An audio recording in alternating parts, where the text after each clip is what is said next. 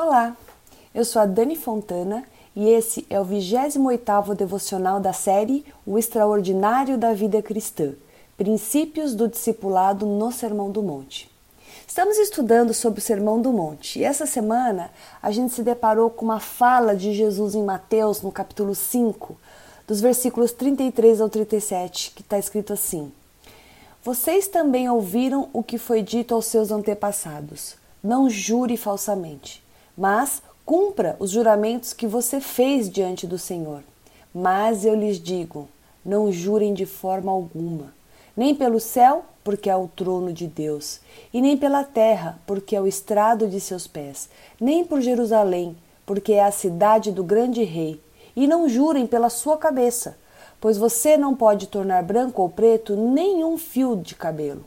Seja o seu sim, sim, e o seu não, não o que passar disso vem do maligno.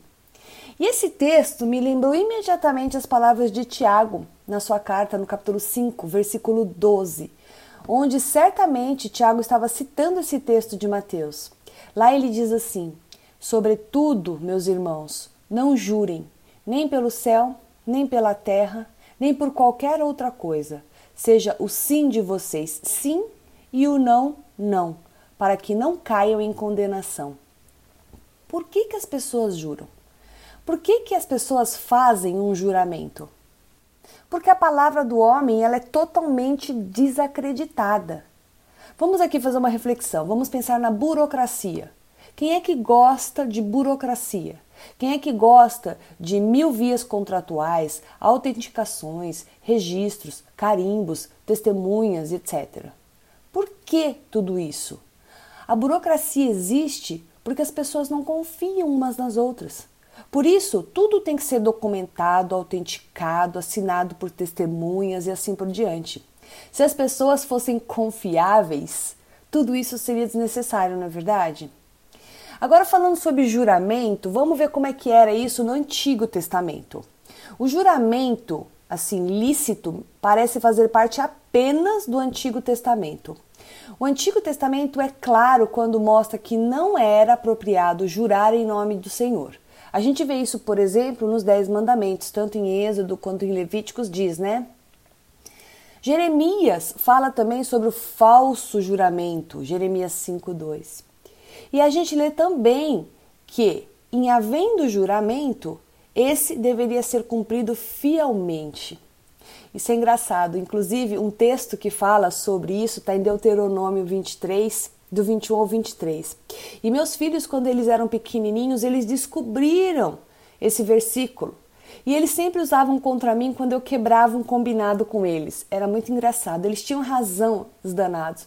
Porque eu combinava algo com eles e quando eu voltava atrás, eles citavam especificamente o versículo 23 do Deuteronômio 23, que diz assim: Faça tudo para cumprir o que os seus lábios prometeram. E é verdade.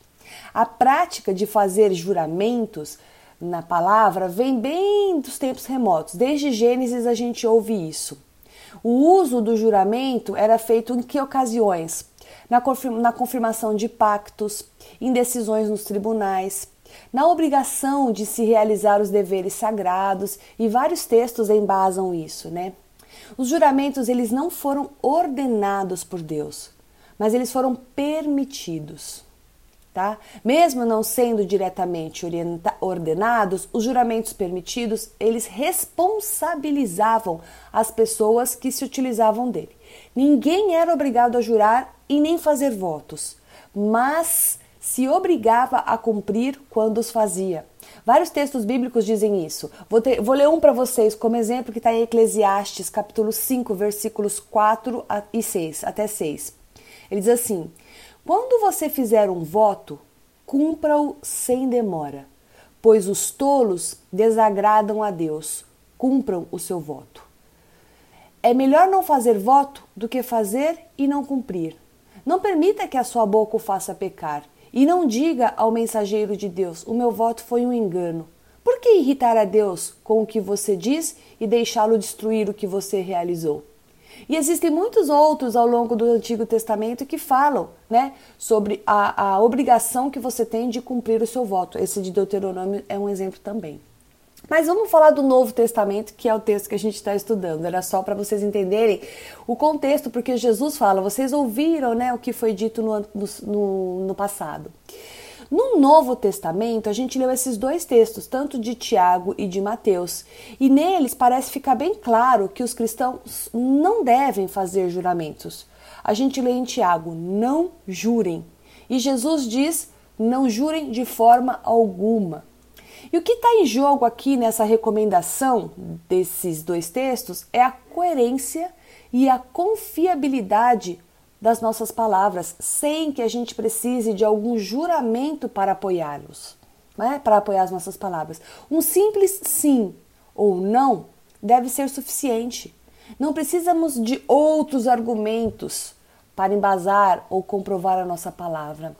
Quando Jesus disse que o nosso sim deve ser sim e o nosso não, não, ele estava afirmando que cada um de nós deve ser digno de confiança e honesto em tudo o que diz e faz. Seja o sim de vocês sim e o não não, diz que a resposta franca, direta, clara e definitiva é muito mais convincente e impressionante comunica muito mais honestidade e não envolve a pessoa em exageros, conversa fútil ou situações que mais tarde poderiam causar dificuldades ou embaraço para quem está falando. Além disso, quando o cristão se empenha nesses juramentos né, impensados, as pessoas estão muito menos inclinadas a crer no que ele diz quando ele dá testemunho de Deus ou dos seus propósitos por meio de Cristo.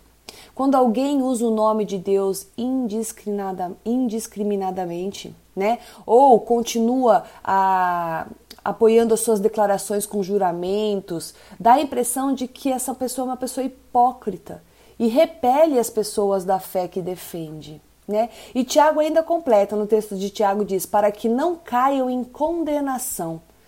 Por que, que ele fala isso? Porque Jesus disse que os, os, esses juramentos são coisas do maligno. E por isso Tiago diz que eles podem nos levar ao julgamento de Deus. Tanto Jesus quanto Tiago exigem do cristão que ele seja absolut, absolutamente fiel e digno de confiança em todas as suas palavras. Deus é quem vai julgar as nossas palavras. E o julgamento de Deus deve ser o padrão que o cristão tem que temer e observar. Uma pessoa de palavra que sempre cumpre o que diz terá a confiança dos seus ouvintes a palavra dada é suficiente. Portanto, é desnecessário jurar. Todos acreditam na palavra dada e o juramento tem pouca ou nenhuma necessidade. Confiança se conquista. Não há como obrigar alguém a confiar em você. Tiago cobra que os cristãos sejam confiáveis na sua palavra, que não sejam volúveis dizendo sim agora e não em outro momento. Ele deseja que os cristãos conquistem a confiança de todos ao ponto de o juramento ser desnecessário. Pessoas que não são confiáveis é que precisam de juramentos para afirmarem a sua palavra. O cristão não deve necessitar dessa ferramenta para se fazer acreditado. Você tem que ter apenas uma palavra. Se é sim, é sim, e se é não, é não. Porque o que passar disso vem do diabo. Então a pergunta que se faz é: você é uma pessoa que jura para dar credibilidade na sua fala? Você é uma pessoa que, quando diz algo, cumpre e mantém a sua palavra? Você tem assumido responsabilidades e cumprido com, com, as, com aquilo que você assumiu? Porque esse tipo de, de coisa, quando você é, precisa jurar constantemente, ou quando você diz algo, mas não cumpre, quando você assume uma responsabilidade e não cumpre, isso gera uma, descred uma descredibilidade. Aí o sim da pessoa nem sempre é sim e o não nem sempre é não. E é isso que Tiago e Jesus estão condenando. Se você falou sim, é sim. E se você falou não, é não. Concluindo, no Sermão da Montanha, Jesus nos ensina que a qualidade de vida do cristão tem que exceder em muito a dos religiosos fariseus, que é quem ele condena muito. Essa diferença, entre outras coisas, se manifesta naquilo que a gente fala. mostrando assim que a gente tem uma mudança que é interior, uma mudança que vem de dentro para fora, né? Em Mateus mesmo a gente lê: a boca fala do que está cheio o coração. E tudo que a gente fala tem que ser verdadeiro, tem que ser confiável, refletindo somente o sentido daquilo que realmente se quer dizer. Quando isso acontece, não se faz necessário jurar para autenticar a palavra, porque o caráter de um cristão dispensa este recurso. Vamos orar? Senhor, obrigada por essa reflexão. Obrigada por nos fazer parar para pensar em como a gente tem que ser sal da terra e luz do mundo, agindo de forma diferente do padrão. A Bíblia deixa claro para nós a responsabilidade que temos com as nossas palavras, com o nosso testemunho, com o nosso padrão de vida. Tem misericórdia de nós, Pai. Nos ajude nessa luta para que a gente possa ser pessoas que vivem no Espírito Santo de Deus e que refletem a imagem de Cristo por onde quer que a gente vá. Obrigada, Pai, porque o Senhor nos garante que está conosco todos os dias e nos ajuda nesse processo. Em nome de Jesus. Amém.